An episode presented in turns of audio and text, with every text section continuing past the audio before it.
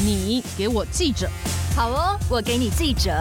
第一线采访观察，不藏私大公开，报道写不完的故事，我们说给你听。大家好，我是欧编。现在少子化危机还没有个解哦。去年我国出生人口数是十三万八千九百八十六人，创下了台湾光复以来，也就是内政部有统计以来的新低哦。那孩子越来越少的话呢，也就代表未来的学生是会越来越少的。私校公会就预估了，五年内至少会有三分之一的私立中学退场。大概会造成一千七百六十个老师失业，他们是高中老师。可是当这批学生三年后要升大学的话，学生不够就会换大专院校开始倒闭哟。所以未来八年间可能会有超过六千个老师会失业。这波教师的失业潮会从私立中学开始，有一些私立大学啊，本来是有年终奖金的，现在也发不出来了。船还没有沉呢，老师们已经开始纷纷跳船，想下一步该怎么办。所以他们想要往公立学校去。然而呢，对这些私立大学的老师来说，要转职也并不是一件很容易的事哦。往往会卡在两个主要因素，这也就是我们今天要探讨的现象：私立大专院校的教授已经出现逃难潮了，这该怎么办呢？也希望教育部可以好好正视这个问题。先欢迎今天的记者来宾，教育记者冯静慧。Hello，大家好，我是静慧。静慧最近关注到目前的高教环境中，私立学校已经出现了老师的逃难潮，可不可以跟我们先说明一下，大概是什么样的状况？我们就先谈聚焦在大专校院好了。私立大学老师他们可能因为第一，学校学生数变少。学校可能就会缩减他们的科系，那缩减他们的科系之后呢，老师的饭碗可能就不保，因为你系变少了，那你原本这个系的老师他可能就没有工作，没有书可以教。对呀，没有书可以教之后，就必须要另谋出路嘛，就跟我们其实一般的劳工一样啦。对，公司看起来快要倒了的话，赶快先去找工作。对啊，那我有采访到一个，他是南部私立科大的老师，嗯。其实我觉得这些老师也很辛苦啦，因为他们读博士读到就是三十几岁，三十几岁嘛，好不容易磨到了一个教职，然后他们也没有预想到说，哦，十几二十年后会遇到少子化这波浪潮。嗯，这个老师是在这间科大很资深哦，大概十几年了。哦，他已经待在那间科大十几年了吗？已经有做到长字辈，就是叉叉长这种哦，就是已经在学校当一些行政职高官。对，所以我才有机会。之前就有很多议题都会问他嘛。嗯。有一天突然间听到他，他说我换学校了。哦。对，去年他就跟我说，哎、欸，那个冯记者，我现在换到哎、欸、某间国立的专科学校。然后那时候我没有多问，也没有多想什么，我就哦好，我因为我那时候是想说，正常私立学校老师都会比较想要去国立学校嘛，这样选择我也没有。想太多，对，刚好最近在写这个逃难潮的专题，我就想到这个老师，所以我就回头问说：“哎，蔡老师那时候怎么会想要到这间转成公立大学？”对，然后他就讲说，因为他已经两年，他在原本那间私立科大已经两年都没有领到年终奖金了，但是这个之前我都没有听他说过。哦，对，真的好像有点待不下去了，所以他就开始丢履历。丢履历，他这样大概丢了多久啊？他说他其实陆陆续续有在丢哎，尽早离开就赶快离开，因为不止这间学校嘛，当然要先抢先赢啊。我就说，哎，那除了你之外，你学校其他同事呢？他就说，连原本的副校长、研发长、什么系主任，其实也都离开啦。嗯，我觉得其实有个关键，我这样听起来，我现在回想起来，我觉得这个校园高层的人，他比较清楚学校的状况，哎，所以他们会先逃难，他们就是有点像是一些。大公司的长官，你知道现在常常内线交易都是长官先出事，他们都最先知道公司真正的情况，就是像财务状况啊，或者是招生情况，基本上每一个系老师他们可能就是仅在于自己的圈圈内嘛。嗯。可是一级主管以上，包括像校长或是一级主管，甚至二级主管，嗯，他们可能会比较清楚状况的时候，他们就先赶快先逃了。啊，他他们先逃了的话，底下的老师怎么办？他们就都被蒙在鼓里耶。所以通常我常听到走到最后一步开始打诉讼啊，或者是那种出去抗议那种，真的都是基层老师，最底层的那一群老师。就如果学校真的倒闭了的话，最大的受害者都是新进的老师啊，或是可能就是专科老师。嗯嗯嗯，因为我现在回想起来，那个时候我是没有留意到说，哎，好像真的都是长字辈的，或是有行政职的人会比较可以先一步去。去做这个动作也算是一种内线。对对对，然后还有一个问题是说，那留下来的呢？嗯，他说有一些留下来的可能就是等退休的，所以他也不太需要另谋出路，反正再撑个一两年。对对，就是一些年纪比较长，再比他更长一辈的老师，那种老教授。你刚才提到的那位老师大概年纪多大？大概五十左右。五十四五，所以可能就是还可以再教十几年的书，他就赶快准备另谋出路，未来第二春。嗯，我觉得讲第二春真的很好，就是就是第二春，而且算是比较稳定的第二春。现在的逃难潮的状况是在南部比较严重吗？因为现在看起来陆续都会有一些学校就关门嘛，比如说。最知名的是道江啊，稻江是之前什么是考几分，十五分就可以上大学嘛？嗯嗯嗯。那最后他也倒了，所以看起来之前出现倒闭潮的，就是学校先关门的，都是偏南部的学校嘛。嗯，南部的逃难潮也是比较严重的。嗯，我觉得逃难潮跟收起来，嗯，这可能要把它分开来讲。我觉得学校经营。不善这件事情，因为我们常常不是每年都会写注册率不到六成的学校，就大家都知道这些学校可能真的快撑不下去了，基本上都是集中在南部。嗯。那因为南部生源少嘛，南部跟东部生源少，所以他撑不下去。但所谓的逃难潮，是你老师有没有危机意识，说你要离开跟跳槽？嗯哼，一个是学校的概念，一个是老师的概念。老师本体对，有些老师可能觉得说，我好爱这间学校，我要继续留在这间学校，为学校贡献心力，也有可能啊。嗯，可是他不会觉得他有可能也没办法再多做几年嘛？而且学校要不要倒，感觉也不是老师可以控制的事。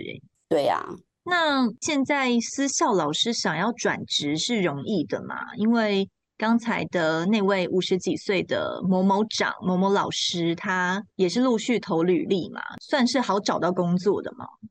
他有跟我分享到一个我觉得还蛮关键的问题，嗯，就是因为毕竟还是高教圈嘛，嗯，高教的老师，尤其你想要到国立的大学，你的研究的表现还是不能太差，要看论文。对对对。其实跟就跟我们一般老公在求职一样嘛，你原本的旧公司你有什么样的成绩，你有贡献出什么样的绩效，新的那个你要被你跳槽那个地方还是会看嘛。嗯，那这个老师有提到说，有些同事没有转走的，一个是等退休嘛，嗯，另外一个就是没绩效。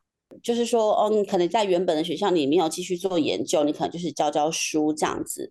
你在应征其他学校的时候，可能就没有这么的容易，因为他还是要看说你拿到多少政府计划，你发表了多少期刊论文，这样的状态下，可能就比较难跳槽。私立大学比较没有在看论文的表现嘛，比如说投到什么某知名期刊，然后几点数再升等，就是我们之前有讨论过的教授升等的问题，嗯、在私立大学这边算是比较没那么的严谨嘛，还是他们只要有老师有愿意来教就 OK？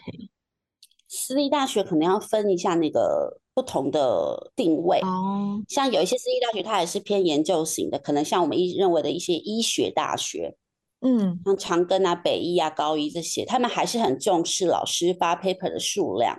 但有一些可能就是比较重视实务型跟教学型的，像科大这种，嗯，他可能就会比较希望老师可以全面，加上他们又要招生，所以其实我觉得。没有一间大学会不希望老师发表论文，因为毕竟他也是可以提升他们的排名嘛。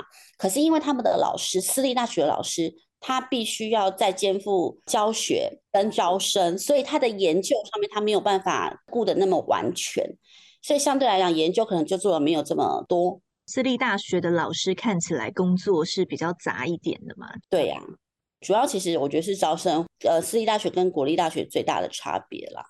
那静慧在你在写文章里面有提到，就是私校老师的转职困难，其实还有两个比较主要的因素，一个是学历，一个是年龄。学历跟年龄对于老师的影响，就是找工作是很关键的影响吗？因为，嗯、呃，我们其实我觉得。我现在也有那种中年转职危机的，啊，其实我也有，年纪一到的时候就会想说啊，要继续留吗？还是要离开啊？这是不是不能给 长官听到？就是我我们也都有这个情况。那老师他们第一，他们的进入职场的年纪就大了嘛。嗯、好，我说三十五好了，你可能待个十年就四十五嘞。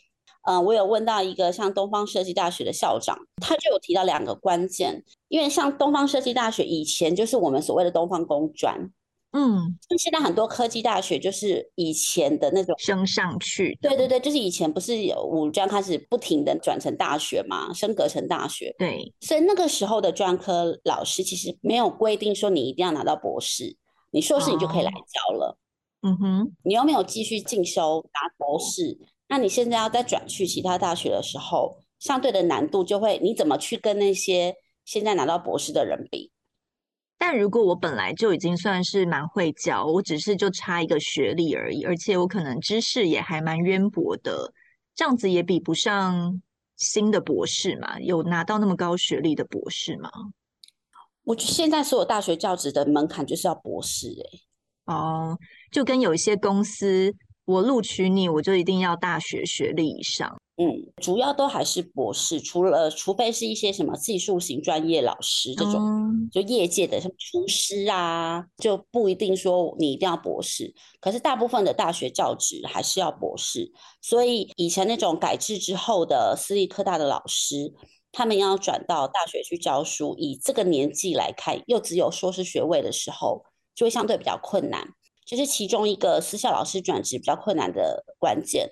那嗯，东方设计大学上提到另外一个关键是年纪的问题，就是我们刚刚提到的嘛。我连我们也都会有这样的一个中年转职，觉得好像会有点辛苦，嗯、就是因为这些老师大概五十五岁左右，甚至以上。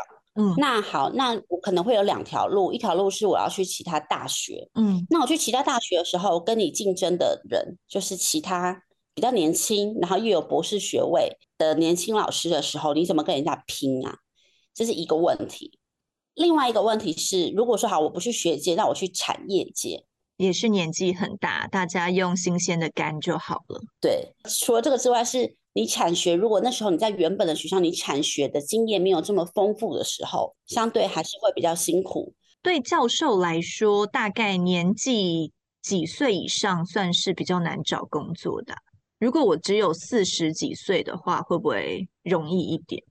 会会会哦，oh, 所以可能到五十几岁的话，就有点稍显年长了一点。对，大学高教圈就是五十几岁、六十，然后退休，嗯，然后再回到私立大学教书。我说以以过去国立大学的经验哦，oh, 就是在国立大学混得很好以后，反正我这边的退休金领了，我再回去私立大学，可能教到六七十岁，还可以再领一笔钱。对对对对对。那对校方来说，你看，如果刚才有这么多有危机意识的老师，尤其很多老师是长官的身份哦，他就是已经是比较高层了，这些老师都走了的话，不就是有点恶性循环吗？就是。如果我有能力的老师都先跳槽的话，那我招生来说不是又更不利吗？真的就是恶性循环呢，因为老师离开，嗯、学生又少，戏又变得少，就只能慢慢等死了嘛。因为我觉得长期来看的话，私校倒闭这件事情是一定会走上的命运。嗯，既然这样的话，当然很多学校都还是会。呃，希望有所改变嘛，例如说我赶快去把系缩减，然后让学校的裁员不会这么的危险。嗯，但我觉得最主要的还是学生的权益。就算你真的缩减科系，那你要确保那个课程的精实度还是完整的，可以让学生学到东西。嗯，你知道有一些私立学校，他们可能就是为了要让这个系还有嘛，就让其他系的老师来去上这个系的课。其他系的老师会知道这个系在干嘛吗？还是就有点相关就可以？不是他的专长哦，然后还还来硬上，对，硬上，就是因为那个系可能被关起来了嘛。嗯，老师他没有东西可以教嘛。哦，他本来的系被关起来了，但这个老师还在。对，然后他就被塞到另外一个系去教。当然不可能说理工跳到人文这么 夸的那么夸张，嗯，可是可能就像投资管理，可能或许观光跟嗯会计好了，类似这种，嗯、然后就跳的很大。但老师他就是硬要叫你去这边系上开课，可是老师自己会嘛？他如果好假设观光管理有一点点会计的能力，但真的要上一门会计学，他上得来吗？所以这就是我觉得最畸形的地方。我觉得如果真的要好好的去探究现在私校开课的乱象，那个一定有很有的写。嗯，就是真的要去看他的课表跟每个开课每个老师的专长到底有没有符合。对，我觉得常见到一些老师们就是私底下会寄信给我，或是跟我 complain，就是说啊，天哪，我被安排在哪个系去上一个我根本就不熟悉的课，连老师都要先。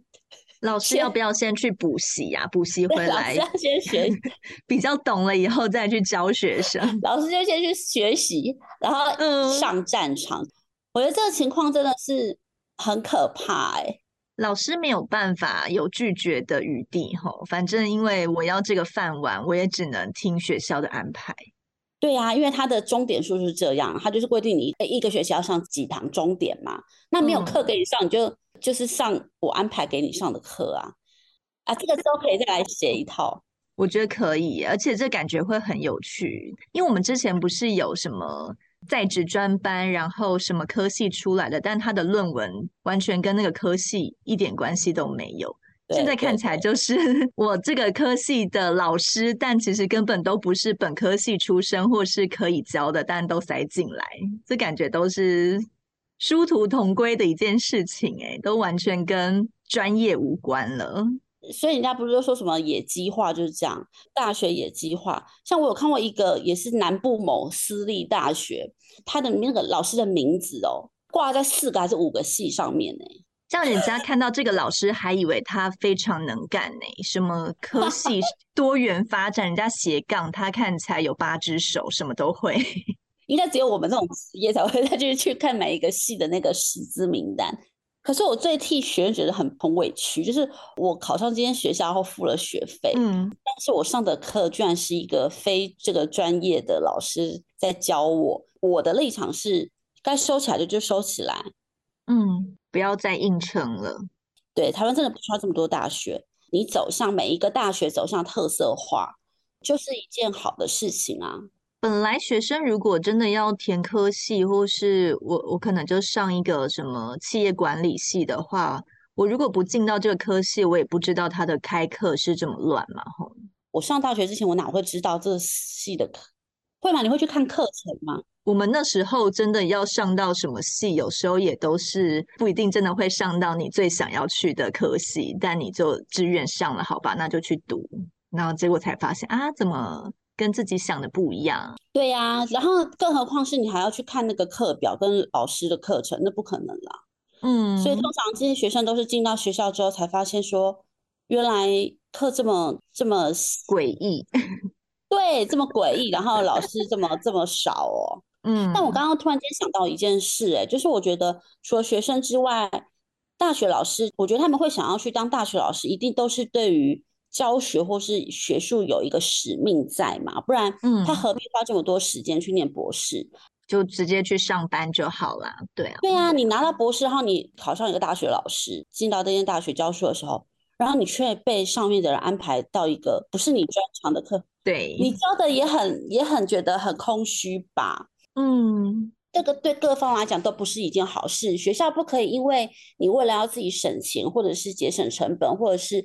不要让自己学校有臭名，就去美化，因为其实教育部他会做审核嘛，嗯，教育部当然就是看那些资料啊，嗯、就说哦，你看你这个系你有没有聘足几名专任、几名兼任，有就好，有就过。教育部不会去细查他们的专长有没有符合所教的科系。基本上是不会看那么细，除非真的是已经有有被爆出来说这个学校诉这样，嗯，对对对，教育部才会真的去现场去那种临时查核嘛。嗯，我觉得教育是良心事业啦，不可以你为了要让自己过关或是撑下去而去牺牲老师或是学生的权益，这是不好的。现在有一些大学就是死撑着，是因为他们觉得还是有利可图嘛，或者是他们其实根本就赚不到钱的话，为什么就不真的关起来算了？因为现在的私校退场条例，就是其实对私校是是比较不利的。嗯哼，这个就很很复杂，但是前提就是第一个是要充公，哦、就是他可能退场之后，呃，校舍啊、校地呀、啊、财产啊这些东西，嗯哼，可能学校私校董事会会觉得说，我经营学校这么久了，那学校倒闭之后，我全部要还给政府，清算下来这样子，我很不划算。对呀、啊，我觉得政府有点太慢了。对我来讲，嗯、我觉得教育部在动学校退场这一批的时候，动得太慢了，就是事到临头了才去做这些解决的手段。他现在是不是就有点放任啊？自然淘汰，反正你真的招不到生，你一定会死掉。那等你真的撑不下去的时候，你就会来找我谈，那你也会妥协，就跟之前收掉的那几间一样。但是教育部，我觉得要肯定他们的是这一两年，因为嗯，家长团体或是学生那边啊，都会说你要公布啊，你要公布啊，你公布我们才知道哪些学校不要选啊。嗯，教育部不是都定期会公布那个专案辅导学校吗？那其实基本上学生知道这个学校是专案辅导学校，我就不会去选了嘛。这些学校就是会死。就直接先公布下一波死亡名单，就是这些了。那这样对学校来说，他们应该也很不希望被公布吧？因为你一公布了，我就更招不到生哎。对，这些就是注定要。可是如果教育部不做这件事情，受伤的又是学生，无限循环。我觉得他好的教育部有做对的地方，就是他至少愿意去开闸了，就是公布这个名单。就是也不要让那些一直在拖，让学校一直在拖着，那也不是好事。嗯，总是要有一批先淘汰掉，那剩下的生源还可以足够支撑留下来的学校。那另外一方面，我好奇的是啊，就是因为我们之前有谈过流浪教师、流浪博士，就是一些新的年轻人要出来找教职，已经很不容易了。可是现在又面临了私校的一批资深的老师，他要往公立学校去，那这样子他们不是有一种打架的感觉吗？会让台湾教师缺额僧多粥少的状况会更严重吗？其实我有想到这个问题，嗯，但是因为我后来跟一些教师团体或者是国立大学私立老师他们在聊的时候，我觉得这就是强者很强，弱者很弱的概念。你国立大学，你资源多之后，你就你有开的新的系，你就会越来越多师资缺额开出来嘛。嗯、但是私立大学就变得一直缩，一直缩，然后国立大学就一直打，一直打，一直打这样。嗯，还有一个比较结构性的因素是，现在国立大学开的是专案缺，不是专任缺。但是他们专案，他们还是归在专任那一块。所谓专案，就是他是给专任的薪水。对。但是他还是可能三年一聘，或者一年一聘的，但他是专任的薪水哦，他的所有待遇福利都是专任的，但是他就是开专案缺，所以像很多国立大学都是专案教师，这个是另外一条路。所以以这些新科的新鲜的博士毕业之后，他们会先去抢的，应该是这种专案缺。那如果是私立大学这些想要早点跳船的老师，他去找专案老师这个缺，可能就会比不上新进博士喽。嗯，他可能就没有办法抢赢。而且其实还有一个很严重问题，我之前有也有写过，就是现在的专案缺，他一定要有全英语教学的能力。哦，对，就以前的老师可能英语能力也没有很好。现在的大学老师真的，他的那个竞争越来越激烈了，就是我们很难想象，现在你你除了拿到一个博士之外，你还要可以全英语教学。对啊，你让那些老教授怎么做得到啊？那这样子，假设流浪教师或是现在私立大学出走的老师啊。因为那个教职缺额非常的难找嘛，那他们本来想要当老师，他要转到业界的话，干脆我就不要抢教职缺了，转业界上他们容易嘛？比如说心境上，或是他们的能力上，有办法跟产业接轨吗？其实讲讲实际一点的东西，业界的薪水比学界高哎、欸。是因为就是一种使命感嘛，我就是本来就很想当老师啊，为什么我就还是想要拼一下，不管是专案缺还是讲师，能够教到书，可能在我的精神上、成就感上还是会比较开心。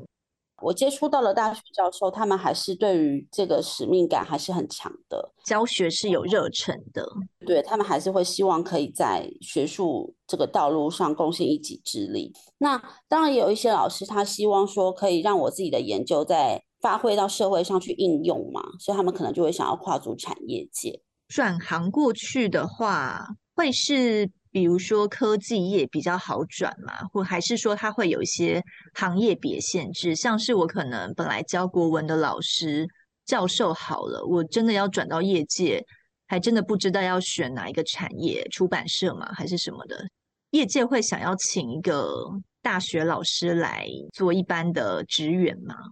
回到头还是要看年龄诶，除非是他可能就是要去聘一个主管职。哦，我觉得大学教授会比较有机会，嗯，或者是你就就是教授直接出去开公司创业这种，但是那个就是要真的是要有很大勇气去跨出舒适圈。像我最近有听到很多大学老师，他就想要出去开公司啊。现在有越来越多的大学老师会想要走这一步，欸，哎，自己当老板。对啊，教授薪水真的太低了。可是我采访到的很多的老老教授，他们真的想要去业界的动力没有很强。跟年纪真的有很大的关系，加上他在学界久了，就是你想象一个人，他可能每天就是去学校教书，然后坐在研究室里面做研究。你要他在五十几岁的时候再出去业界，嗯，那个可能需要真的很大的很大的勇气。嗯，所以基本上他们还是想说，哎，那我去大学兼个一一个礼拜兼个四堂课，多多少少有一点钱，这样也 OK。其实面对教师的失业潮，或是这波逃难潮，教育部也不是没有想到啦。而且他之前很早就已经预知到私立大专院校的教师会有失业的窘境，所以他在六年前就委托经济部成立大专校院高等教育人力着人力跃升培训及媒合平台。这个平台的名称真是有够长的，但是有用吗？六年来，他只媒合了大概六十九个人到产业界工作，看起来是蛮不太有成效的吼。难道是因为老师都不太知道这个平台吗？好像也不是哦。六年来有大概一千个大专校院的教师求职，但为什么媒合的成功几率这么低，成效这么差？静慧是怎么看的？我会注意到这个东西，是因为刚好前一阵子有立委在质询这个东西，嗯，就是说，哎，就像我刚刚说，专案辅导学校被公布嘛，私立大学老师就没工作嘛，教育部你到底做了什么事啊？嗯，然后他们就是有立委去去找了这个，嗯，你刚刚说很长的那个，对，那个好高的叫媒合平台，对对对对，嗯、这成效就真的很不好啊。它是上面放的缺跟老师实际需要的不一致嘛？我就上去看了一下，嗯，的确是有比较好一点，因为六年一开始的时候，一两年的时候职缺少，嗯，又是我们其实在一零四或是一一一就可以看到的职缺，所以其实如果老师真的想要转行的话，我干脆去一零四，它其实平台还比较好用一点。对呀、啊，也比较多啊。对，就是呃，教育部这个平台，多数还是提供科技啊，比较科技业的职缺。他专门为大专校院的高等教育人力，也就是大学老师啦，成立这个平台。它有其他特色嘛？就是跟一零四不一样的特色？看起来是没有哎、欸，因为我觉得应该是要你要去。我好像下次应该要直接当成那个老师，然后进去 po 一下履历，试用一下。对，就是因为我目前真的还没有问到，因为这个媒合平台而去找到工作的老师，我还没有找到这个。这个太稀有啦，因为六年才六十九个人呢、欸。你要真的遇到的话，真的是中乐透哦。对对，就是 其实我觉得也不能太苛责教育部啦，因为本来文史哲的老师真的比较相对就难找工作，就跟我们一样嘛。那你要透这个媒合平台去找到这个领域的工作，相对也是比较少。嗯，可能会回过头来，人家会说：“我政府到底为什么要帮你私立学校大学老师找工作啊？哦，我听到很多这种声音诶。确实啦，因为政府也没有帮一般老公找工作，老公也就是自己去求职网站看啊。对，因为尤其一般私立大学的老师，他们就是其实就是老公嘛，他们也不是公保嘛。那大家会觉得说，为什么要去苛责教育部说，我为什么非得帮私立大学老师找工作？他们没工作，他们自己去找就好了啦。可是我觉得大家忘记了一件事情，就是我们台湾的私立大学，我们多半还是靠政府补助的。嗯，我们跟一般像美国那些哈佛、耶鲁不一样，我们的学杂费这么低，被政府控管住。嗯，私立大学除了靠低一点的学杂费生存之外，他们还是大部分还是要依赖政府的补助。那政府的补助是什么？就是人民的纳税钱。嗯，当我们去绑住这些私立大学，他们有可以收取高额，我有更多的机会可以收取学费的时候，就你不让人家涨学费，然后你又要管控这么多的时候，当我真的办学不下去，你又不处理，这样也说不太过去嘛。对，就是这个概念。嗯，就是大家会觉得私立大学，我们不是像外国一样，他们可以很自由的去。不是那种学费自由化的那种私立大学，反正我如果师资够好，开高价都行。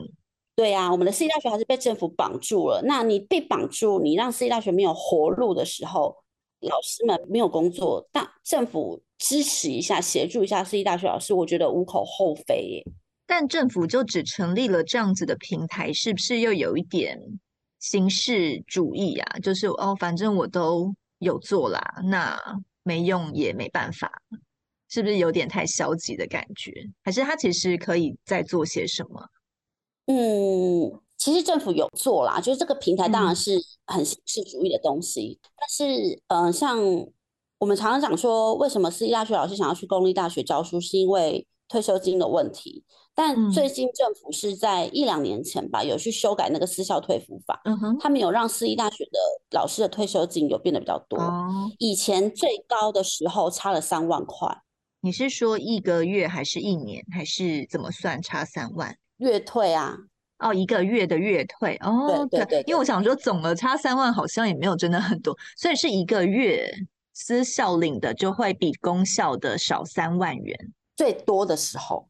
然后现在这个差距就减少了，就是我查是在二零二零年的时候，私校退服薪资上路，因为私校其实一直很不平嘛，嗯、就是说为什么我们的退休金要跟少公立大学多，然后所以修了这个法之后，有拉近距离啦，就是用一些提拨啊，什么增额提拨。的方式，这个是要私校的董事会多出钱吗？还是政府补助啊？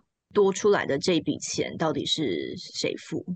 政府哦，但是政府是跟对，还是要靠政府补贴。嗯哼，但但但政府是跟银行那边去做一些投资啊，这种制度上的调整，嗯哼，才可以让私校的退休金会比较多。政府还是有在做事，可是我觉得我们政府现在。常常什么事情有问题，都是先靠补贴的方式。你看前一阵子蛋价也是啊，我就先补贴进口蛋过来，然后在之前啊、呃、台电好亏钱的话，我也是拨补一些钱进去啊。劳保也快倒了，也要拨补钱。好像目前最快最有效的方式就是先用补贴嘛。对，像政府就是这样子啊。我们那个六千块不就这样吗？怎么觉得我好像会越来越穷？就是撒钱去去安人民的心这样。可是我觉得面对教育的问题，真的不是靠这种东西就就有解决的。而且据说你不是也有查到资料吗？他的大专校院高等教育，巴拉巴拉，这个媒合平台好长，它的平台经费是逐年递减的，像是二零一八年是。四百八十万，可是他在二零一六年的时候，他经费是八百七十万，他两年经费就少了二分之一耶，就等于说他投资在帮大专校院老师找工作的这个平台的钱也减少了，是因为他觉得怎样？呃，我不知道他的想法是什么，就是不够重视嘛，还是觉得其实不需要花这么多钱？我觉得是立委去冻结吧。因为立委每次每个会期都会去针对可能成效不彰去冻结你的预算呐、啊。但他就已经成效不彰了，你又冻结运算，他会不会成效就更差？平台这件事情真的是无解吗？我觉得是真真的是无解。但是我觉得我我自己的想法是，我觉得可以做一件事情，嗯、就是现在大学不是国立大学不是，就像我们刚刚说的，会开一些新的系，或是增聘一些老师。嗯，那政府可不可以提供国立大学一些诱因，去聘请那些私立大学退场的老师？嗯。就是看用什么方式，就是说，因为现在他，我听国立大学是说，政府是用文字上公文上说啊，鼓励你们，希望你们建议可以多聘请那些退场的老师，这样子。鼓励跟建议，那就是没有人会理你嘛。对对对对。但有时候就是补助。听起来这的确就是好像炒短线，嗯，可是其实它还是还是你还是要提供诱因嘛，例如说啊，你可能在高教生跟计划里面有这个项目，然后让大学可能愿意去做这个动作，嗯，当然不能说一昧的蒙着眼睛去聘啦，当时你这个老师要够优秀的时候，那你你寄出一些方式，让这些老师刚好双赢嘛，嗯，就是政府你要去思考的是这个。不是你去去设一个虚的平台在那边，然后成效这么差，然后就觉得我好像有做事哦，这样是不对的。对，我觉得我们有时候做事还是要看成果啦。如果真的做不好的话，也不一定一定要去做。比如说这个平台，如果真的觉得没什么用的话，感觉砍掉也无妨。反正一零四也是蛮好用的。但如果他可以把这笔钱拿去做更有效益的事情，让这些退场的老师真的可以找得到工作，或是做符合他们专长的工作的话，我觉得可能对于彼此都会更有帮助吧。我讲到最后最后一个部分，就是嗯嗯、呃，我们刚刚讲到经验嘛，经验其实也是重要的啦。就是你毕竟在教学现场面对了十年的大学生，跟你一个新科博士来讲，我相信这些老老师他们还是有他们他们的能力在那边。说不定他们也是可以当顾问哈，因为反正我年纪也到了，我可能再过几年就要退休，那也许不要负担这么重的教学现场的工作，但转到第二线辅佐一些新老师，可以快速上手，好像我自己觉得，说不定也是一条路。诶，有有道理耶，或是你 可以可以建议教育部想一想，行政咨询的那种。这种角色也、嗯、对啊，诶，这个这是不错的想法。因为因为国立大学你，你你政府的钱嘛，去养这些大学，那你开一些缺，就像我上不是也很缺什么心理师、什么什么咨询师这种。嗯，然后像学校台大不是有看那个学习辅导哦，还是什么平台，就是你要转系的时候你要怎么转，跨预修课程你要怎么修，这种业师或者咨询老师，其实也可以从私校老师那边。退场老师那边去让他们有挖掘，对，因为他们这么这么有教学经验的老师，我觉得这些都是都是，我觉得是要动脑筋去想的，不是就是去设一个看起来有在做事情的东西。希望教育部有没有人 可以听一下这一集，说不定可以提供一些你们规划政策的方向。是啊，是啊，我帮你转达教育部好了，有点害羞欸 我们这一集呢，主要是分析私校教授逃难潮的现象，而且是进行式，未来八年可能会更严重，已经预期了，有可能会超过六千名教师失业。那希望可以再早点未雨绸缪一下啦，毕竟八年从现在开始的话，应该还是可以。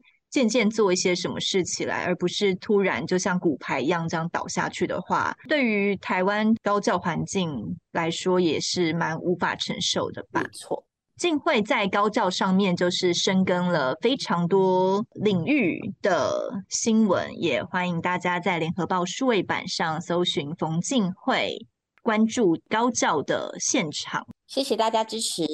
那我们今天这集就到这边结束喽。拜拜，okay, 拜拜。更多精彩的报道，请搜寻 VIP 大 U 点 com 联合报数位版，邀请您订阅支持。